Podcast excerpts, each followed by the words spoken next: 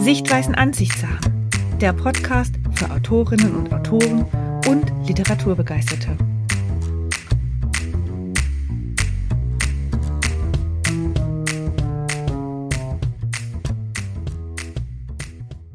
Hallo und herzlich willkommen in deinem Sichtweisen Ansichtssachen Podcast. Heute bei mir zu Gast ist die tolle Anke Hommer. Anke ist die Expertin, wenn es ums Thema Marke geht. Mit ihrer Agentur hat sie den German Web Award 2022 gewonnen. Und das will was heißen. Mit 8,6 von 10 möglichen Punkten hat sie sich gegen 2500 andere Bewerbungen durchgesetzt. Im Übrigen, der Durchschnitt lag bei 6,4 Punkten. Außerdem hat sie ein wirklich fantastisches Buch mit dem Titel Marke hoch 3 geschrieben. Sie weiß also, wovon sie spricht. Hallo liebe Anke, ich freue mich wahnsinnig, dass du heute bei mir zu Gast bist. Hallo liebe Katja, ich freue mich auch sehr, dass ich bei dir zu Gast sein darf und bin schon sehr gespannt, worüber wir heute alle sprechen. Hm, ich würde mal denken über Marc. also, pass auf, ich habe auch direkt ähm, ganz spannend, nämlich die tolle Justine Brust, ähm, eine Autorin, hat vor ein paar Jahren auf Instagram diesen einen Autorinnen, man, man mag es mir bitte nachsehen, ich habe echt noch ein Problem mit diesem Gendern und das da aneinander hin. Also einen Autorinnen-Sonntag, also unter dem Hashtag etabliert und dort habe ich vor kurzem das Thema gesehen, der Autor als Marke. Also da gibt es immer so ein mhm. Stichwort wohl für diesen Sonntag. Und da war jetzt eben der Autor oder die Autorin als Marke. Das habe ich dann verfolgt über die Tage. Das hat sich so drei, vier Tage hingezogen, dass immer mal was aufpoppte. Und da war also für mich sehr, sehr spannend, wie vielseitig die Meinungen, Ideen und Ansätze der Autorinnen und Autoren waren. Und vor allen Dingen, was sich für mich ganz deutlich gezeigt hat, war, da draußen gibt es viele unterschiedliche Meinungen darüber, was denn Marke eigentlich ist. Jetzt bist du ja mhm. Expertin, deswegen frage ich dich, Anke, bitte sei mir so lieb und erzähl mir doch, wie du Marke definierst. Also da gibt es tatsächlich viele Definitionen davon. Marke ist genau genommen, gibt es zwei unterschiedliche Definitionen. Das eine ist das juristische Kennzeichen, das im Markenpatentamt angemeldet ist und das dann so geschützt ist, dass es kein anderer verwenden darf. Mhm. Das ist jetzt die juristische Seite. Die andere Seite ist, sage ich mal, die Marketingseite. Das heißt also, eine Marke ist eine Idee, ein Statement, eine, eine Geschichte, so eine Art Mosaik, wo die einzelnen Bestandteile ein bestimmtes Bild, ein bestimmtes Image in den Köpfen der Zielgruppe erzeugen soll. Und das ist das, was ich unter dem Thema Marke verstehe. Also ein Bild, das sich in der Zielgruppe, in den Köpfen der Zielgruppe etabliert hat und damit ein bestimmtes Image verbunden ist. Ein Schlagwort an diesem Autorensonntag und bei den ganzen Posts danach ist immer wieder aufgetaucht und da ging es um Authentizität. Mich hat total erstaunt, dass viele Leute denken, dass wenn sie eine Marke, also oder sich als Marke, in dem Fall geht es ja um Autoren, sich als Marke aufbauen, dass sie sich dann von ihrer Authentizität verabschieden müssen. Ich denke das nicht. Also ich denke das nicht. Oder vielleicht muss man sich, vielleicht muss man sich, kannst du ja gleich beantworten, auch überlegen, wenn ich mich von meiner Authentizität verabschieden muss, vielleicht muss ich dann meine Zielgruppe überdenken? Keine Ahnung. Also ich weiß nicht, bei Autoren ist es einfach auch nochmal anders zu sehen, ja. Wie kann ich es schaffen, eine Marke zu werden und dennoch authentisch zu sein? Ich sag's mal andersrum. Wenn du nicht authentisch bist, kannst du keine Marke werden. Mhm. Das wichtigste Gut bei einer Marke ist das Thema Glaubwürdigkeit. Wenn du dich jetzt permanent verstellst und damit nicht authentisch bist, dann merkt es die Zielgruppe und dann verlierst du an Glaubwürdigkeit und dann kannst du überhaupt keine echte Marke aufbauen. Vielleicht muss man nochmal drüber nachdenken, was ist denn eigentlich Authentizität? Schwieriges Wort übrigens. Mhm.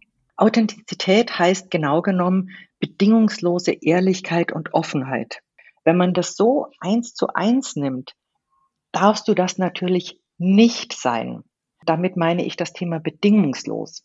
Auf der anderen Seite musst du ehrlich und offen sein, allerdings nicht bedingungslos, um authentisch zu sein und damit auch glaubwürdig zu sein. Was heißt das? Ich mache mal ein Beispiel aus meiner Vergangenheit.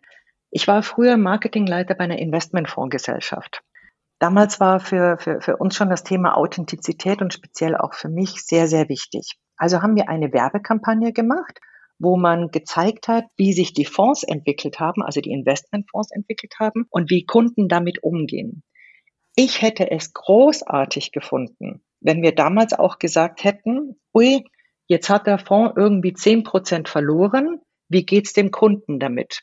Das mhm. wäre bedingungslose Offenheit und Ehrlichkeit gewesen. Allerdings kannst du das deiner Zielgruppe natürlich nicht verkaufen. Du kannst nicht sagen, juhu, der Fonds hat zehn Prozent verloren.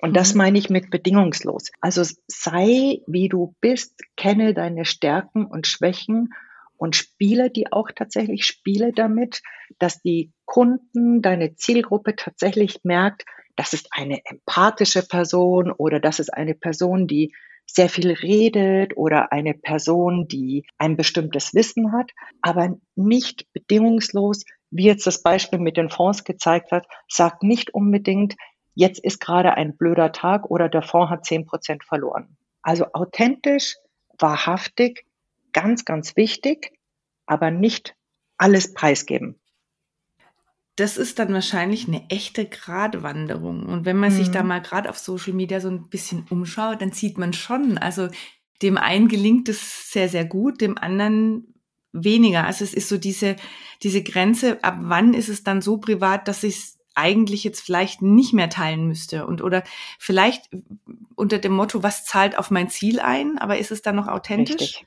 Aber ich finde, was zahlt auf mein Ziel ein, ist schon eine gute Frage dafür zu überlegen, was poste ich da jetzt und was nicht.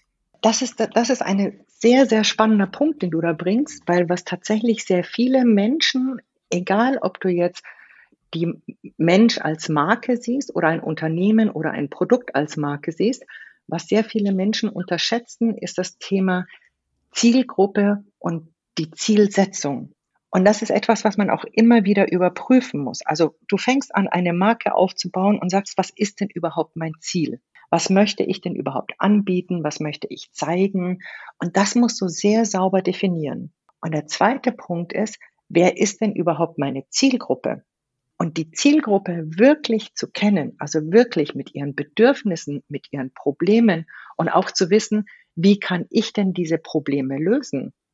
Das ist, das sind die entscheidenden Punkte. Und wenn du deine Zielgruppe mal definiert hast, was wollen die, was brauchen die, was interessiert sie übrigens auch neben dem, was ich jetzt speziell anbiete, und dann parallel noch siehst, welche Ziele verfolge ich eigentlich mit meiner Marke, dann kommst du, kommst du in die richtige Authentizität, dann bist du auch bedarfsorientiert und dann machst du einfach in deinem Stil, in deiner Sprache, in deinem Look and Feel das, was für die Zielgruppe tatsächlich relevant ist. Und das kann natürlich auch mal was Privates sein, aber immer unter einem professionellen Aspekt.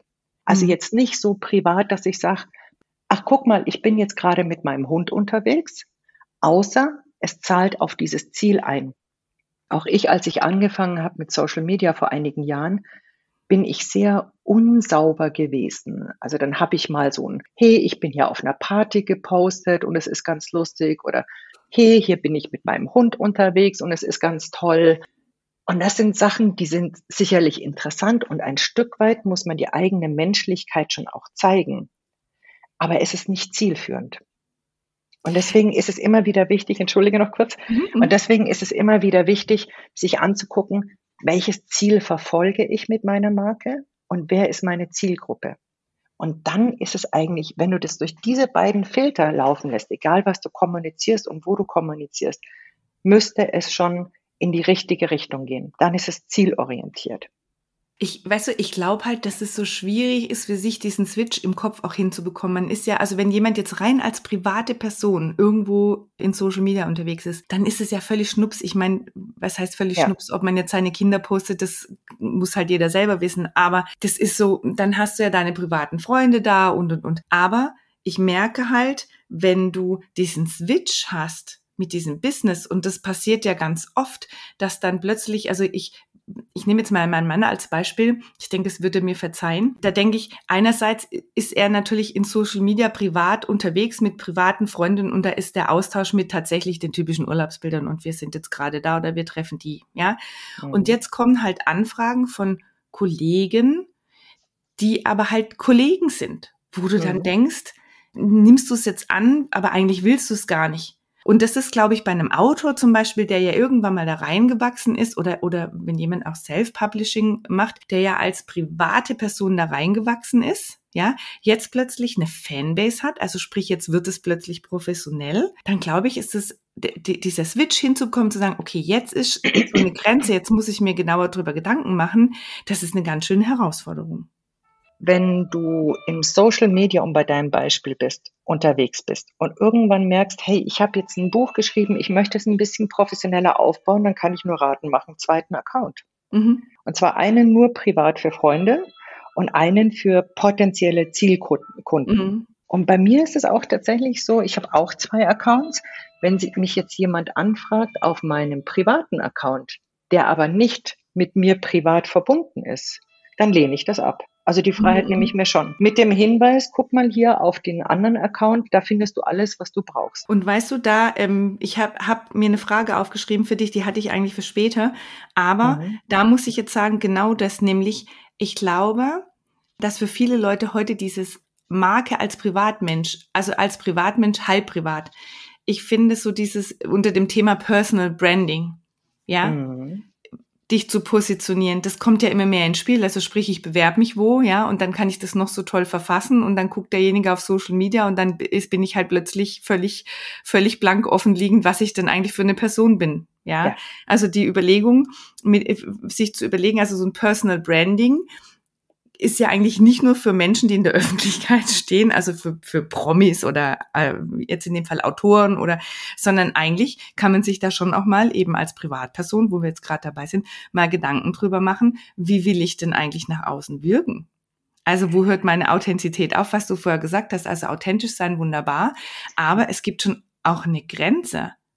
Und, und was möchte ich denn, dass die Leute da draußen von mir sehen und was möchte ich denn, was sie nicht sehen? Wie möchte ich denn wirken? Mhm.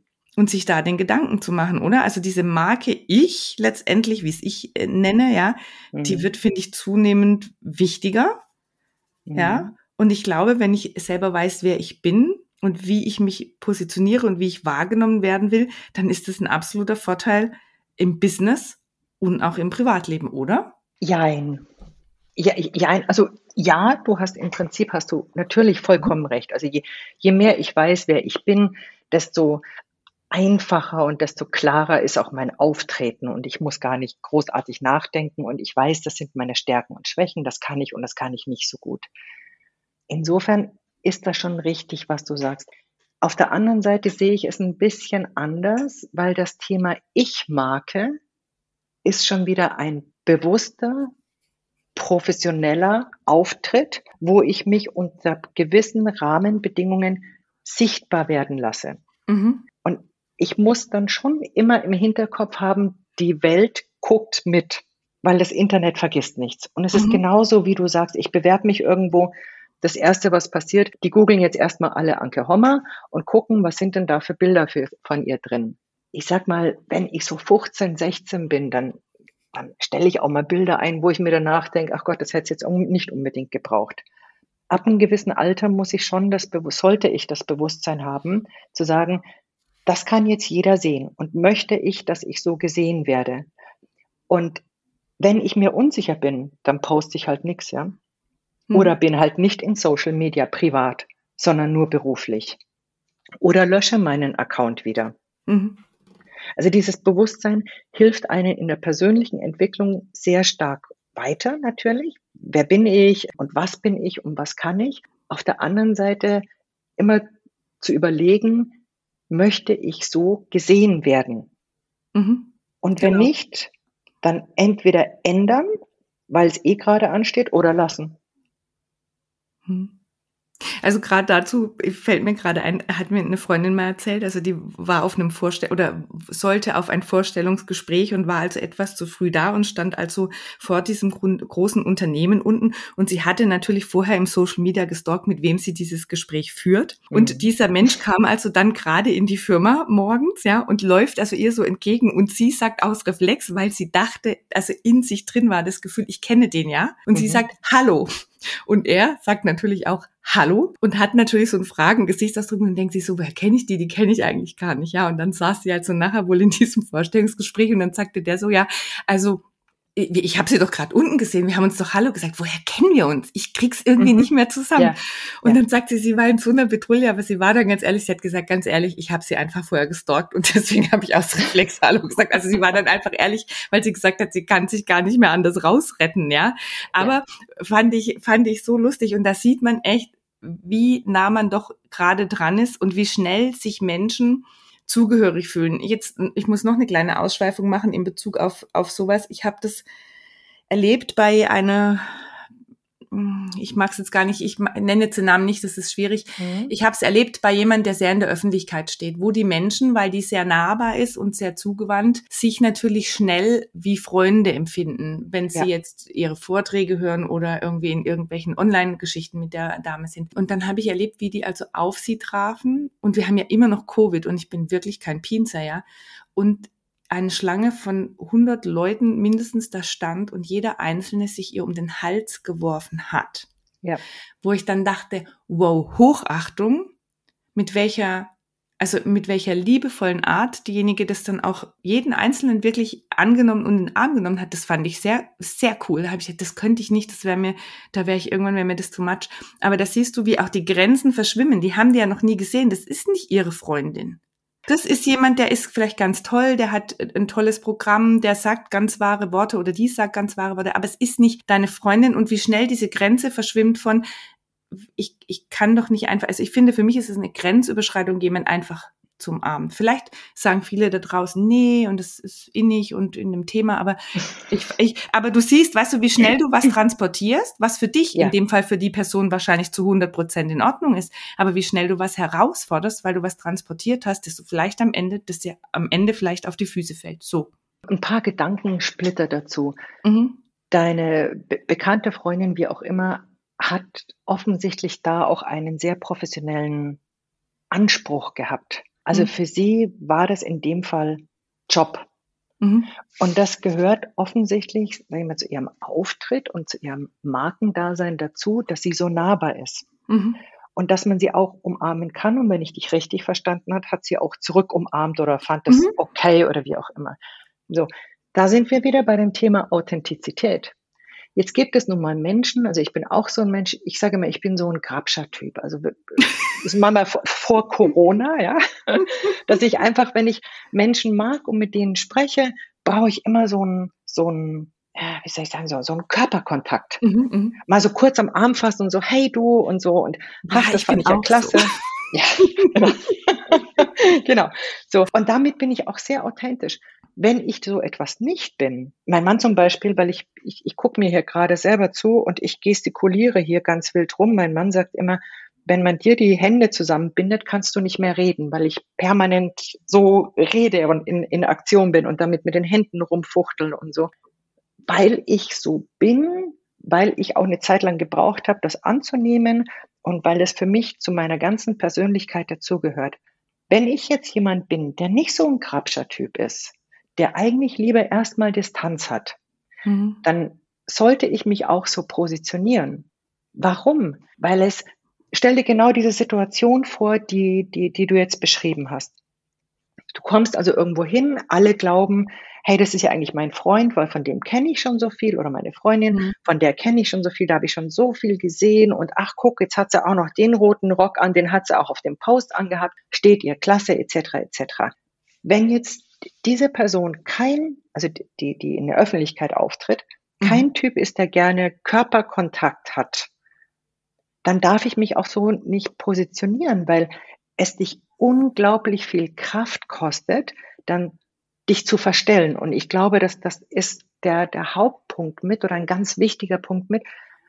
Eine Marke aufzubauen kostet dich Kraft und Energie. Wenn du die falsch aufbaust musst du die Marke so aufrechterhalten und es kostet dich unglaublich viel unnütze Energie.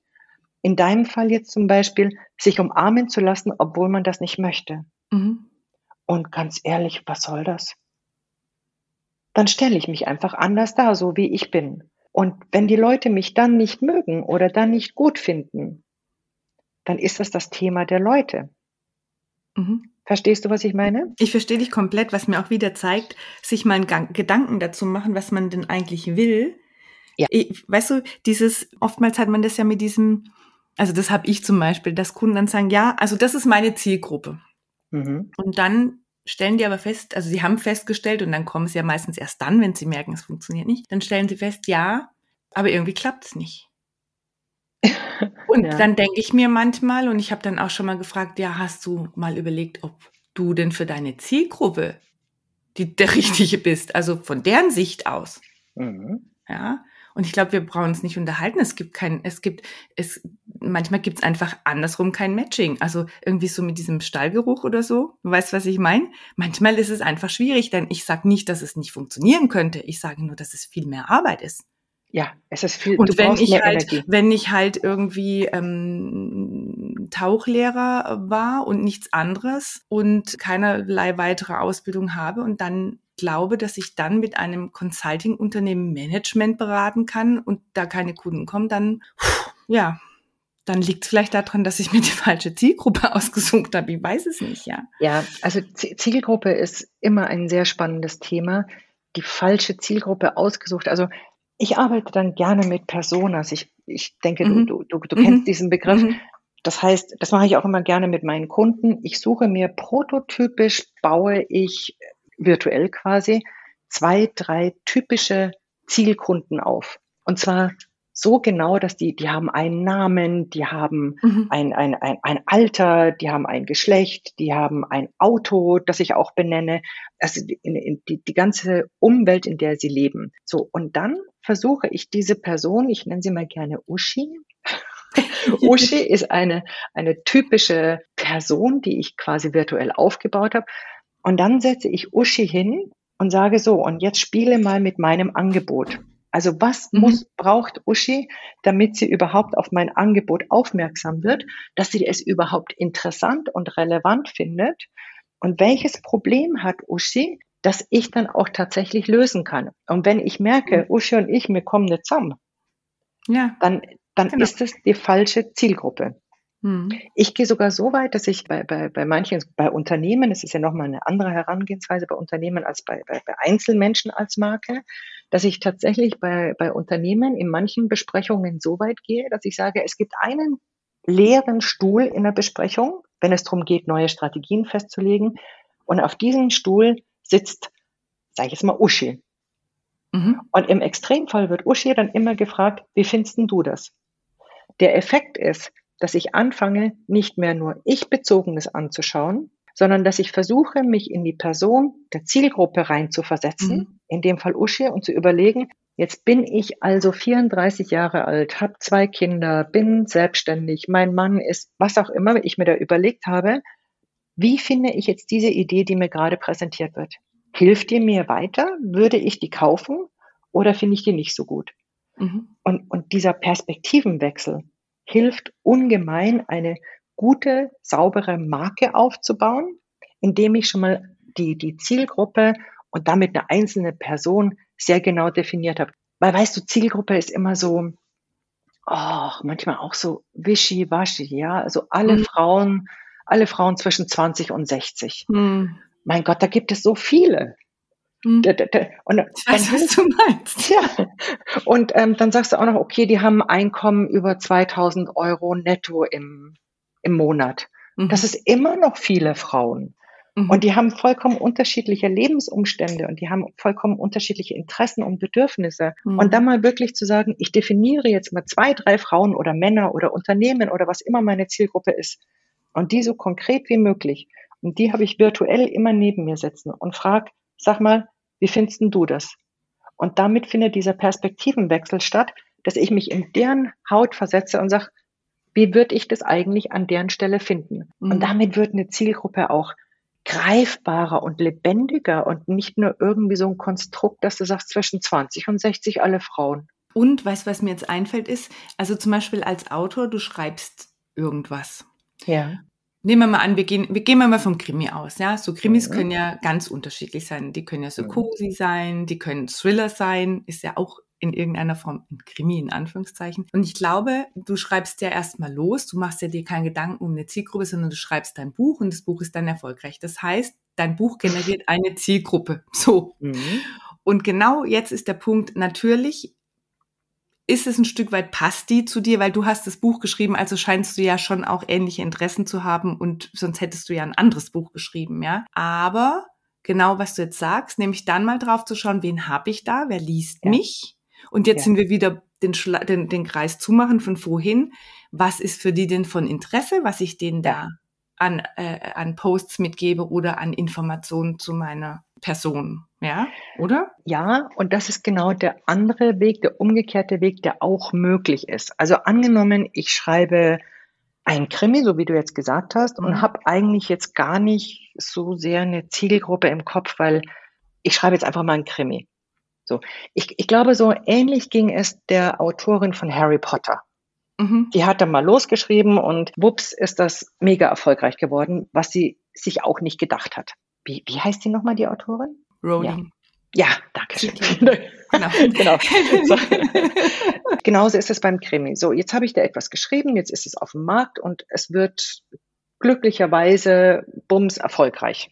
So, dann kann ich auch den anderen Weg gehen und sagen, wer liest denn das eigentlich? Was sind denn das für Menschen? Also nicht im Vorfeld überlegen, ich möchte gerne den und den erreichen, sondern wenn es erfolgreich ist oder einen gewissen erfolgreich hat, das muss ja nicht immer gleich Spiegel-Bestsellerliste mhm. sein, mhm. sich dann anzugucken, okay, wer liest denn das eigentlich? Und was machen die eigentlich so? Was sind denn das für Leute? Und wie kriege ich das raus? Das kriege ich über Social Media raus, das kriege ich über den Verlag raus, das, das kriege ich über Referenzen raus, die in Amazon geschrieben werden. Da mhm. erfährt man, oder in, in, in anderen Verlagen, da erfährt man sehr, sehr viel von, von der Zielgruppe. So, und dann habe ich aber auch wieder eine definierte Zielgruppe. Das heißt, mhm. die habe ich mir nicht im Vorfeld überlegt, sondern es ist, weil ein Produkt schon gekauft wird, in dem Fall ein Buch, habe ich eine Zielgruppe und dann kann ich mich auch auf diese Zielgruppe einstellen. Weil beim Krimi ist das immer ein bisschen schwieriger. Also ich, mein Buch Marke hoch drei ist ja ein Fachbuch. Und bei einem Fachbuch habe ich natürlich die Zielgruppe im Vorfeld im Kopf. Bei einem Krimi habe ich nicht unbedingt die Zielgruppe im Kopf. Die kann mhm. auch variieren wie, wie schönes Beispiel nochmal Harry Potter. Mhm. Die kann plötzlich riesig groß werden oder dann eben doch nicht so erfolgreich. Und da gehört auch manchmal ein Quäntchen Glück dazu. Also entweder ich habe die Zielgruppe im Vorfeld sehr klar im Kopf und schreibe es deswegen, was beim Fachbuch meistens der Fall ist.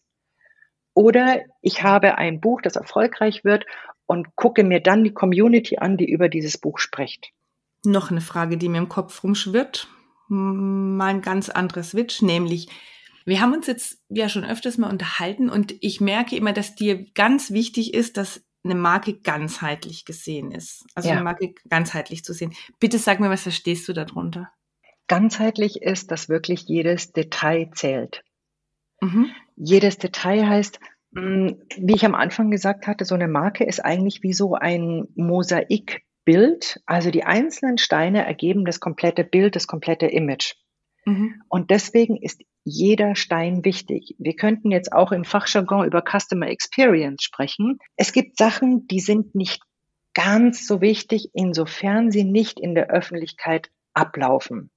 Mhm. In dem Moment, wo ein Kunde, ein Interessent, ein potenzieller Kunde an welcher Ecke auch immer auf die Marke trifft und Kontakt hat, also diese sogenannte Customer Experience, also welche Erfahrungen mhm. erlebt ein Kunde, ist es wichtig, dass jedes Detail wohl überlegt ist und stimmt und stimmig zur, zur Marke ist. Und ich gehe sogar so weit. Eine Marke muss für mich lebendig sein, die muss ja auch begehrenswert sein, die muss auch faszinierend sein. Deswegen ist es für mich immer wichtig, jetzt Achtung, es kommt was Neues zu. Mhm. Eine Marke muss erlebbar sein mit allen Sinnen. Und damit meine ich mhm. tatsächlich hören, riechen, schmecken, sehen und an der Tastsinn, also spüren. Mhm. Und das beginnt bei Spüren, wenn ich ein bisschen oldschool, aber trotzdem eine Visitenkarte hergebe, dann muss die zu dem Image passen, das ich haben möchte. Dann hilft es nicht, irgendwie so schnell, schnelle Visitenkarte zu machen. Es ist wurscht, Hauptsache die Kontaktdaten stehen drauf, sondern das Papier der Visitenkarte ist wichtig. Genauso wie bei einem Buch ist es wichtig, ich weiß nicht, wie, wie, wie, wie du das so machst, aber wenn ich ein interessantes Buch sehe oder davon gehört habe, dann ist das Erste, was ich mache, ich erfühle das Buch. Also ich nehme das Buch in die Hand und denke mir, oh, das ist jetzt billig gemacht oder ach, was für ein schönes Papier. Und mhm. meistens, und jetzt fange ich zu lachen an, blätter ich es durch und schnupper da dran. Und dann, dann, dann, dann, dann wenn es ganz neu ist, kannst du noch die Druckerschwärze quasi riechen. Mhm. Wenn es schon älter ist und länger zum Beispiel in einem Buchladen liegt, dann riechst du das so ein bisschen muffige. Mhm. Und dieses bisschen Muffige ist dann nicht mehr so interessant, als wenn du die Druckerschwärze noch riechst. also, aber weißt du was, mir fällt jetzt zum Beispiel ein, jetzt äh, nehmen wir mal die Ethiko von Kürti, ja. Die letzten drei, vier Bücher. Das mhm. ist schon so, die, die Covers sind jedes Mal anders, aber dennoch ähm, sind sie gleich. Also ich ja. kann das jetzt ganz ja. schlecht beschreiben, aber sie vermitteln ein ähnliches Gefühl. Ja. Und, und, und, und da ist es auch so, wenn du das dann anfasst, dann willst du das schon haben, ja. Ja. Und das macht wirklich was aus. Also gerade bei Büchern merke ich das oft. Also ich habe natürlich Lieblingsschriftsteller, dann lese ich dann ohnehin, ja. Mhm. Aber wenn ich mal losgehe und sage, ich will jetzt mal wirklich raus aus der Komfortzone mal was ganz anderes lesen. Das mache ich ab und an, dass ich dann sage, ich gehe in den Buchladen und jetzt hole ich mir etwas, was ich normal niemals kaufen würde. Mhm. Und dann komme ich meistens mit zwei, drei Büchern nach Hause. Mhm. Und, und da äh, gehe ich auch nicht nach Bestsellerlisten, sondern wirklich ein Stück weit als erstes natürlich nach Optik, nach, nach mhm. Fühlen wie mhm. du sagst. Mhm. Und dann lese ich natürlich, um was es geht. Aber da ist es tatsächlich so. Und nochmal auf Ildiko zu sprechen zu kommen, das finde ich total spannend, wie das da gemacht ist. Ja? ja, dass ich das letzte Mal so dachte, hm, das sieht ja aus das, das habe ich doch schon gesehen, das habe ich doch schon äh, im Regal. Und dann denke ich, nein, ach genau. was, das ist ja auch dieses Mal so schön pink und so. Und das andere Mal war es ja mhm. eher so bläulich. Nein, ist es nicht. Aber im Kopf, es ist, es ergibt einfach so ein Rund. Und ich ja. finde, es vermittelt einem auch so ein bisschen gefühlt, also ich, ich tick da halt vielleicht auch ein bisschen anders als andere, schon so ein Ding zu der Person. Ja, also es, das passt auch zu ihren, wenn ja. man dann ihren Podcast hört. Das ist irgendwie, das ist wirklich so, wie du sagst, es ist ganzheitlich super stimmig. Finde ich super und gemacht. Da, da, möchte ich noch unbedingt dich unterstützen, weil du bist da nichts Besonderes oder Außergewöhnliches. Das ist bei jedem so. Mhm. Und man glaubt immer, man trifft rationale Entscheidungen. Das ist aber nicht mhm. so. Du kennst sicherlich dieses Eisbergmodell. Da ist mhm. oben so, so ein kleiner mhm. Spitzel und der eigentliche Eisberg fängt erst unter der, der, der Wasseroberfläche an und der ist mhm. riesig. Mhm. Und dieses Riesige ist unser Unterbewusstsein. Und wir nehmen so viele Informationen unterbewusst auf. Und auf Basis dieser Informationen, die wir aufgenommen haben im Unterbewusstsein, versuchen wir das quasi, ich sag mal so vom Bauch in den Kopf reinzubringen und machen dann so ein paar, ehrlich gesagt, pseudo-rationale Argumente, dass wir dieses Produkt kaufen müssen. Mhm. Äh, jetzt waren wir ja gerade, wenn du sagst, du gehst los und kaufst ein Buch, das ist ja gar nicht mehr so die, die Regel, dass man ein Buch tatsächlich kauft. Also viel wird ja auch über, über, über E-Books gelesen. Nein, ich nein, ich nicht nur im Notfall. Nur im Notfall. so, aber selbst wenn du, wenn du bei, bei eine, wenn du ein E-Book hast, dann kommen wir wieder auf alle Sinne. Natürlich kannst du da das Thema Haptik, also Tasten, erspüren und riechen kriegst du da nicht hin. Hören ist schon mal noch was anderes, wenn du es dir vorlesen lässt. Da ist die Stimme auch ganz, ganz wichtig. Also wer liest denn mein Buch vor mhm. oder mache ich das mhm. selber? Mhm. Das Thema Schmecken kann man natürlich auch weglassen beim E-Book, ja. Aber das Thema Sehen ist wichtig. Und dann sind das Kleinigkeiten, in welchen in welcher Schriftart ist das gemacht? Wie ist der Zeilenabstand? Sind die Bilder farbig oder sind sie, sind sie schwarz-weiß? Mhm. Sind das eher so Grafiken oder sind das äh, realistische Bilder? Mhm. Und deswegen sage ich, eine, eine Marke aufzubauen ist echt anstrengend. Mhm. Also man muss da schon Energie reinstecken, aber es macht auch so unglaublich viel Spaß. Und es ist auch so dieses Thema ganzheitlich, mal wirklich zu gucken, an welcher Stelle trifft meine Marke in die Öffentlichkeit Mhm. Und wie kann ich es mit möglichst allen Sinnen kommunizieren? Und mhm. wie, wie, wie kann ich es darstellen, dass es, dass es auch wirklich eine lebendige Marke wird? Also dass, dass Marken leben. Mhm. Weißt du? Mhm. Und übrigens noch so, noch so ein, ein Tipp, was, den hat mir nämlich auch mal jemand gegeben, gerade als Autor. Da kommt es ja auch immer darauf an, welche Zielsetzung habe ich mit diesem Buch. Möchte ich jetzt ins Fernsehen kommen? Möchte ich als Speaker gebucht genau. werden? Habe ich einfach nur ein Buch geschrieben, um es auch mal geschrieben zu haben, weil es mir ein inneres Anliegen war oder wie auch immer. Was bei einem Autor, der in der Öffentlichkeit auftritt, wahnsinnig hilfreich ist, ist ein optisches Erkennungszeichen. Diesen Tipp habe ich von, von, von einer lieben Bekannten, von der Anne Schüller, die schon einige Bücher geschrieben hat, eher im, im Unternehmensumfeld. Die hat zum Beispiel, lässt sich immer fotografieren mit einem Hut. Mhm. Also dieses optische Erkennungszeichen. Oder auch schönes Beispiel ist Sascha Lobo. Weißt mhm. du, der, der, der mhm, hat absolut. sich doch irgendwann einen Irokesenschnitt mit dem, dem roten Irokesenschnitt, ich glaube rot oder pink oder sowas hat das gefärbt. Ich lasse mich immer fotografieren mit einer roten Brille. Das muss jetzt nichts Großes sein. Das kann auch eine besondere Frisur sein. Das kann auch ein besonderer Blick sein. Aber so ein optisches Erkennungszeichen mhm. hilft unglaublich, um ein Autor als Marke noch besser zu platzieren. Mhm. Mhm. Und jetzt, ich muss jetzt doch noch mal meinen Werbeblock anschmeißen, der natürlich mhm. unbezahlt ist. Und es ist mir auch wirklich gerade erst während unseres Gesprächs aufgefallen, wirklich, ob man jetzt die Bücher von ihr mag oder nicht. Aber bei der Ildiko von Kürti ist das perfekt. Ja. Muss ich jetzt gerade mal so sagen. Also ja. Äh, auch, die, auch, also wenn wir jetzt über dieses Menschliche und über diese Nahbarkeit auch sprechen, es ist mhm. der perfekte Mittel. Zu mhm. wie viel lasse ich zu? Also jetzt war letztens ein ganz nahbares Bild, ungeschminkt, irgendwie so, weil sie Corona hatte und ihr Hund, ihm, der Hund war gerade läufig oder so. Also eigentlich ein ganz, nein, ohne Witz, manchmal zutiefst private Posts eigentlich, ja. aber die das Bild dieses ich bin eine von euch, was sie zweifellos irgendwie auch ist, weil wenn du wenn und deswegen ihr Podcast so ehrlich und so nahbar und da klingelt dann auch mal einmal war einer, da klingelt dann halt auch mal ein Handy, es kann schon auch mal passieren und mit dem Gedanken mhm. jetzt mal ganz ehrlich bewusst mhm. der Podcast wird ja zu 100 Prozent professionell produziert und geschnitten. Da hätte ja. man das auch wegmachen können. Aber es blieb drin. Also das ist dieses musst, Menschliche. Genau. Ja. Und da, das ist wirklich perfekt umgesetzt. Und bitte, das ist ein unbezahlter Werbeblock. es ist super umgesetzt, ich gebe dir hundertprozentig recht. Allerdings ist sie auch so erfolgreich, dass sie viel Mitbestimmungsrecht hat. Natürlich. Und sie, sie, sie kann auch sagen, und wahrscheinlich hat sie auch eine professionelle Agentur im Hintergrund gehabt oder hat es noch, die ihr dabei hilft, sich entsprechend gut zu vermarkten und die auch mal sagt, du, wenn da ein mhm. Hundebeller dazwischen ist oder ein Telefonklingeln, das macht dich nur menschlicher, mhm. anfassbarer. Lass das mal drin. Aber da hat die Agentur dann auch super gearbeitet, weil die unbedingt. wahrgenommen hat, was ist das für ein Mensch? Ja. Wie tickt da die Zielgruppe, die das lesen?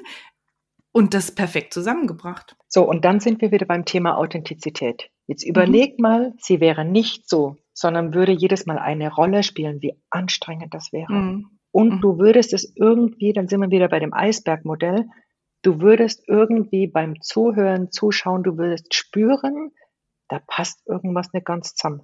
Das stimmt mhm. irgendwie nicht. Mhm. mhm.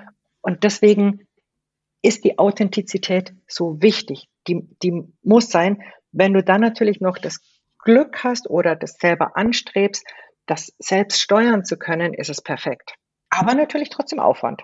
Ja, auf jeden Fall. Anke, ich mag dich noch was zu deinem Buch fragen. Nämlich, mhm. es ist ja jetzt nicht so, dass ich in der Marketingbranche nicht vernetzt wäre mhm. und da viele Menschen kenne. Aber es gibt mhm. nicht so viele, die dann denken, ja, und jetzt muss noch ein Buch schreiben.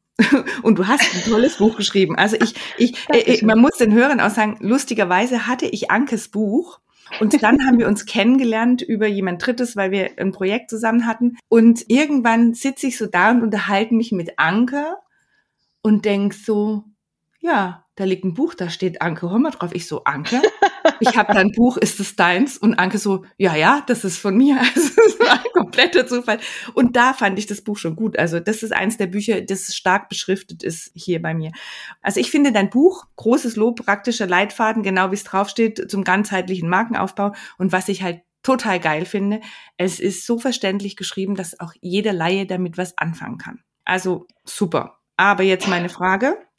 Dankeschön. Wie bist du auf die Idee gekommen, dass du jetzt ein Buch schreiben müsstest? Was war die Motivation dahinter? Also so ganz genau kann ich dir das ehrlich gesagt nicht erklären. ich, ich, ich, ich muss dir die Geschichte erzählen. Marke ist ja auch immer Storytelling. Ne? Mhm, mhm, ich habe, ich, ich mache diesen, diesen Job also mit, mit Leib und Seele. Ich liebe meinen Beruf. Ich kann mir nicht vorstellen, jemals etwas anderes zu machen. Und ich werde den wahrscheinlich machen, bis irgendwann das Licht ausgeht, weil ich Marke liebe, weil ich Marketing liebe. Ich bin zum Beispiel auch jemand, der schaltet von Werbeinsel zu Werbeinsel im, im, im Fernsehen, während andere wegschalten, weil ich äh, liebe es auch zu beobachten, wie Marken mhm. sich entwickeln, weil es ja auch ein wichtiger Punkt ist. Mhm seit ungefähr, also ich mache das Ganze jetzt peinlicherweise, oh Gott, seit ja, 25, 30 Jahren. Und zehn Jahre lang habe ich mir überlegt, ich möchte gerne ein Buch dazu schreiben. Das kam daher, weil ich diese Ganzheitlichkeit und diese Nachhaltigkeit bei Marken so schätze und mir die so wichtig sind. Und ich finde, dass es viel zu viele Marken draußen gibt, mit denen so ein bisschen, ich sag's jetzt mal in meinen Worten, so ein bisschen schlampig umgegangen wird. Mhm. Also dann kommen plötzlich, was weiß ich was, im Unternehmen PowerPoint-Präsentationen, da kriegst du Augenkrebs, wenn du die anschaust. Mhm. Oh ja. Dann kommt, dann hast du vier unterschiedliche Mitarbeiter, die dir irgendwas schreiben. Jeder hat eine andere Autosignatur. Dann hat jeder irgendwie selbst gebastelte Plakate oder wie auch immer. Das hat mich mhm. schon immer wahnsinnig gemacht. Und deswegen habe ich mir gedacht, ich möchte es gerne mal zusammenschreiben, was aus meiner Sicht so alles wichtig ist. Und mhm. Es kommt noch dazu, jetzt nochmal was ganz was anderes. Ich habe zwei Jahre lang in Malaysia eine klassische Ausbildung, eine Ausbildung zum klassischen Feng Shui gemacht. Das war 2005, 2005, 2006 war das. Also habe das neben meinem Job gemacht, also immer so äh, teilweise unbezahlten Urlaub genommen, nach Malaysia wieder zurück etc. Ist, ist auch egal. Es kam daher, dass ich damals als angestellter Marketingleiter noch zuständig war, auch Räume auszustatten. Also ich musste so einen Shop in Shop machen. Ne? Mhm. Und habe dann gemerkt, ich weiß gar nicht so recht, wie ich die Marke eigentlich im Raum darstelle, so dass die auch zielführend positioniert wird. Mhm. Und habe dann gemerkt, dass das Thema Raum ein unglaublich wichtiger Aspekt ist, weil der auch identitätsstiftend ist. Für Mitarbeiter oder auch für mich selber. Es ist wichtig, wie mein Büro, mein Arbeitsplatz ausgestattet ist, damit ich diese Marke auch dort erleben kann. Noch viel wichtiger ist es, wenn Kunden zu mir reinkommen und das sehen, auch die müssen die Marke erleben. So. Und auf das Thema Raum, es wird immer viel zu wenig Wert gelegt. Deswegen habe ich mir gedacht, ich schreibe da mal ein Buch dazu. So. Und irgendwann durch Zufälle, durch ein paar, habe ich beim Haufe Verlag angerufen und habe gesagt, so, hey, ich habe da so eine Idee. Wäre das, wäre das interessant? Und die fanden das tatsächlich interessant. Und dann habe ich mir gedacht, okay, der mal tau, dann mal los. Und ich habe ich habe es gern geschrieben und mir ist es auch wichtig und deswegen bin ich auch so froh, dass du das jetzt erwähnt hast oder freue mich, dass du es erwähnt hast. Das sollte jetzt nicht so ein abgehobenes, theoretisches. Null ist es null. Ich liebe das Buch genau aus dem Grund, weil das bringt die wesentlichen Ach, Dinge kurz auf den Punkt. Du kannst es eigentlich gleich umsetzen. Es ist nicht so ein, manchmal hast du ja so Fachbücher, wo du, wo, wo du, wo ich mir denke, wer die Sprache versteht, der braucht das Buch nicht lesen, weil er selber aus der Branche kommt. Ja. Weißt du? Und dein Buch ist da so erfrischend anders.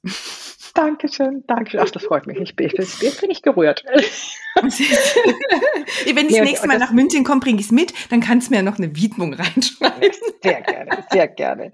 So, und genau, genau das war mir wichtig. Also Marke ist kein abgehobenes Zeug, was man nicht auch teilweise selber machen kann. Man, man, man kann es zum Teil selber machen. Ab einem gewissen Zeitpunkt braucht man professionelle Unterstützung, um ein gescheites Logo zu machen, um vielleicht mhm. auch nochmal jemanden zu haben, der mir hilft, mich selber zu positionieren, meine Werte zu finden, etc. etc. Aber dieses Buch sollte praktisch sein und es sollte ein Leitfaden sein und es sollte zeigen, wie Marke geil sein kann, Spaß machen kann, aber auch ganzheitlich und dass jedes Detail wichtig ist. Und wenn ich das bei dir schon mal erreicht habe, Absolut. Bin ich schon glücklich. Danke schön Absolut. dafür. Wobei, also wenn du bei mir schaust, ich bin ja eher so der Mut zur Lücke und Chaos-Typ, was, was mhm. einfach meiner, meiner Art und Weise geschuldet ist. Deswegen, ich kann es nicht so eins zu eins umsetzen, wie es, also so ganzheitlich ist es bei mir nicht, aber gut. Mhm. Ah, genau. Wir, die Anke und ich, wir hatten die Idee, oder vielmehr die Anke hatte auch die Idee, dass wir ein Buch verlosen können. Dieses ja. Buch hat natürlich dann eine Widmung mit Namen drin und ich habe mir gedacht, wir machen das so, dass wir in allen Social-Media-Kanälen, wo wir das teilen, mhm. unter allen, die drunter kommentiert haben, mhm. dieses Buch verlosen. Sehr das schön. heißt, also sowohl auf deinen Accounts als auch auf meinen, als auch auf den Sichtweise Ansichtssachen sagen wir, schauen wir vier Wochen nachdem der Podcast ausgestrahlt ist drauf und unter mhm. allen denen, die da kommentiert haben, verlosen wir es dann. Sehr schön. So Tolle wir's. Idee, Katja. Tja. Sehr schön. So, weil gutes Buch. Ne? Und mit Widmung sowieso. Jetzt, ey, wir, es ist so nett, mit dir zu reden. Ich kann noch Stunden reden. Ich habe noch, noch zwei wichtige Fragen. Nämlich, wenn jemand auf dich zukommt und sagt, ich möchte mit dir jetzt mal meine Marke erarbeiten, was sind deine ersten Steps oder was ist der erste Step, den du mit demjenigen machst? Okay. Wir unterscheiden jetzt mal zwischen Unternehmensmarke, Produktmarke und Wir sprechen jetzt mal von einem Menschenmarkenmensch. Okay. Menschenmarken, Gut. Marken ich. Ähm, also eines meiner Devisen ist, ich muss mich immer in eine Marke reinfühlen. Mhm. So, deswegen mache ich am Anfang immer einen kleinen Test mit, also wenn es um Ich-Marken geht, einen kleinen Test mit der Person, um die wirklichen inneren Antreiber dieser Person rauszufinden und um mhm. zu gucken, was ist dieser Person wirklich wichtig. Mhm. Innere Antreiber sind die, das ist mir wichtig, das zu tun und da bekomme ich auch die meiste Energie. Das ist die Basis. Mhm. So. Und dann kommt der ganz normale klassische Markenprozess, wo ich sage, okay, was sind deine Kernkompetenzen, was sind deine Stärken und Schwächen und Kernkompetenzen sind immer die Fähigkeiten, die ich habe, die einmal besser sind als im Vergleich zum Wettbewerb mhm. und andererseits aber auch Nutzen für den Kunden haben. Das ist immer total wichtig. Nutzen mhm. für den mhm. Kunden. Dann gucken wir uns nochmal das Thema Kundennutzen spezieller an. Also wer ist deine Zielgruppe? Welche Zielsetzung hast du? Und wie kannst, welches Problem hat dein Kunde, deine Zielgruppe, die du lösen kannst? Dann, dann ist schon das nächste, ist ganz, ganz wichtig, die Thema Markenwerte aufzubauen. Du sagst, wenn ich stoppen soll, ja? ja die ja. Thema Markenwerte aufzubauen.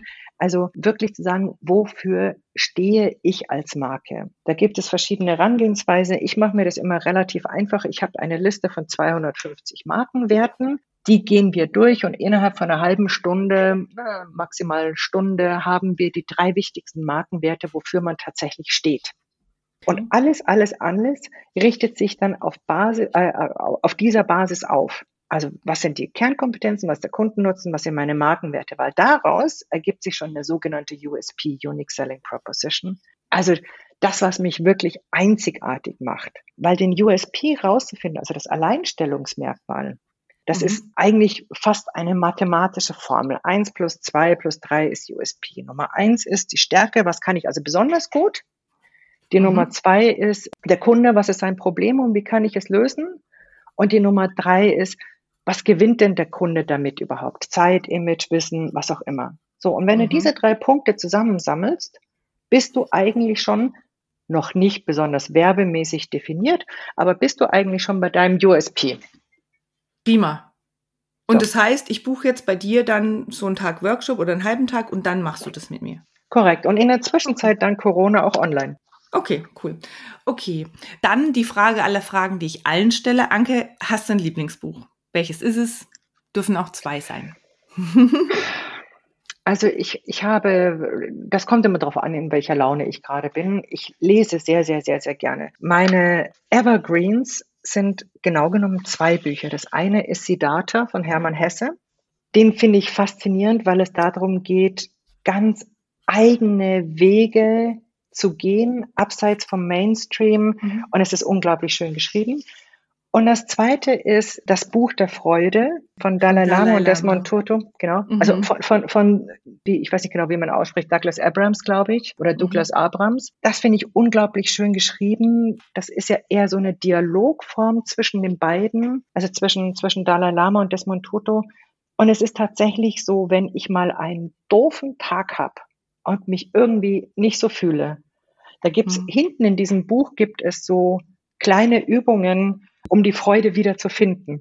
Und immer wenn ich einen doofen Tag habe, dann blätter ich mir eine Übung durch. Das liegt auch immer neben, neben meinem Bett, wenn mal irgendwie ein doofer Tag ist, und mache diese Übung und dann ist die Welt wieder in Ordnung. Oder ein bisschen mehr in Ordnung, sagen wir so.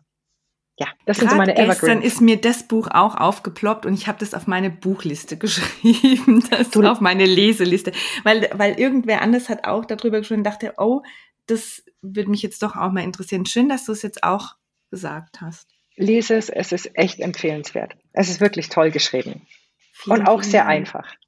Ja, das ist dann ist gut.